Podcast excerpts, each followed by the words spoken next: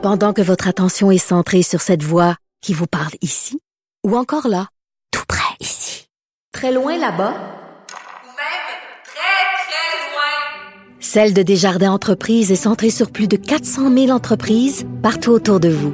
Depuis plus de 120 ans, nos équipes dédiées accompagnent les entrepreneurs d'ici à chaque étape pour qu'ils puissent rester centrés sur ce qui compte, la croissance de leur entreprise.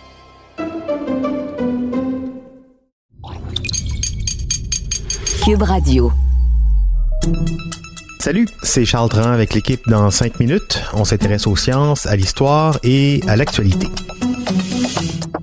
Aujourd'hui, on parle d'archéologie. Vous connaissez sans doute l'armée de terre cuite 8000 statues de soldats en argile de taille humaine enterrées dans des fosses il y a 2200 ans pour surveiller la tombe du premier empereur de Chine, Qin Shi Huang.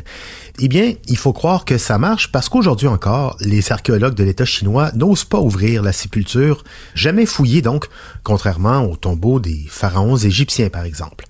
Bon, c'est pas vraiment les statues qui, les effraient, mais pourquoi est-ce qu'ils la fouillent pas? De quoi ont-ils peur? Eh bien, c'est la crainte d'endommager tout simplement le site avec des techniques de fouilles trop invasives, mais aussi la peur de pièges qui attendraient ceux qui pénètrent le lieu de repos du premier empereur. Voici Baptiste Zapirin.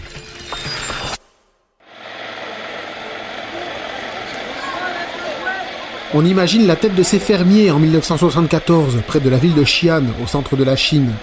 Ils creusaient un puits et ils déterrent les milliers de soldats d'argile de l'armée de terre cuite, des statues gardiens de la tombe de l'empereur Qin Shi Huang. Le premier empereur de Chine est mort en 210 avant Jésus-Christ, il y a 2200 ans donc, et avait en fait été enterré un gros kilomètre plus loin.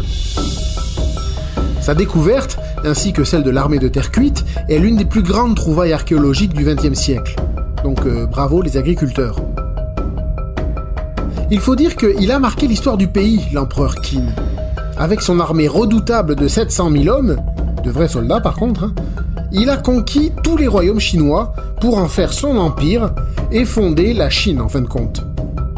Il a imposé une langue unique dans toutes les régions, il a standardisé la monnaie, les poids, les mesures, il a fait construire de nombreuses routes pour relier les provinces entre elles, et aussi euh, normaliser la taille des essieux des charrettes, pour qu'elles puissent rouler sur ces routes. Bref, l'empereur Qin, premier empereur de Chine, il a jeté les bases du pays chinois. Il est aussi considéré comme le père de la Grande Muraille de Chine, mais on ne sait pas grand-chose à ce sujet. Le premier empereur était aussi réputé, surprise, comme un tyran autoritaire et cruel qui exécutait ses opposants. Alors oui, sa tombe, on sait où elle est, mais les archéologues savent aussi que, 100 ans après la mort de l'empereur, l'historien chinois Sima Qian a écrit un récit qui sonne comme un avertissement. Il y explique que la tombe compte bon nombre de pièges mortels. Et franchement, vu la personnalité de l'empereur Qin, on y croit un peu quand même. L'historien écrit que des artisans ont reçu l'ordre de fabriquer des arbalètes et des flèches amorcées pour tirer sur quiconque entre dans la tombe.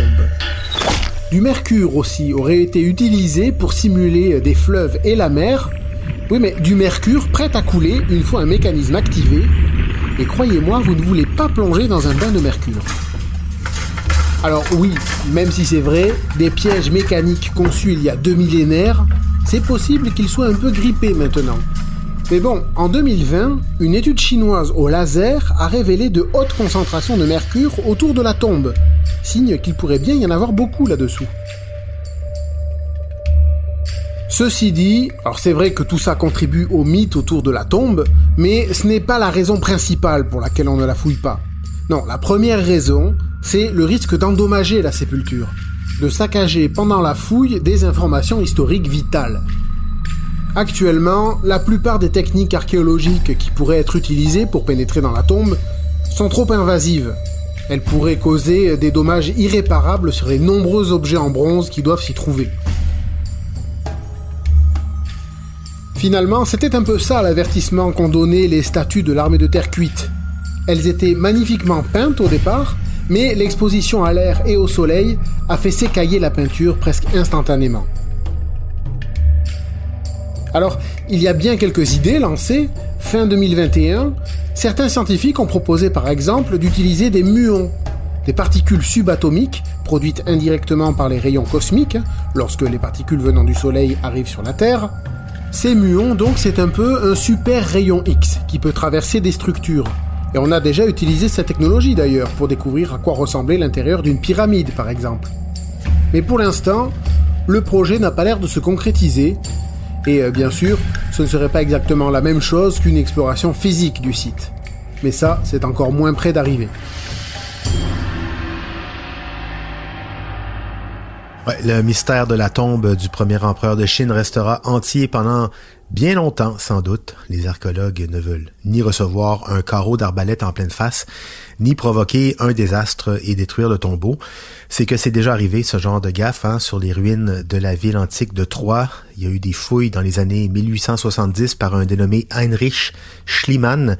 Dans sa précipitation et sa naïveté, son travail a détruit presque toutes les traces de la ville qu'il avait entrepris de découvrir. Bravo. Merci Baptiste Zapirin, c'était en cinq minutes.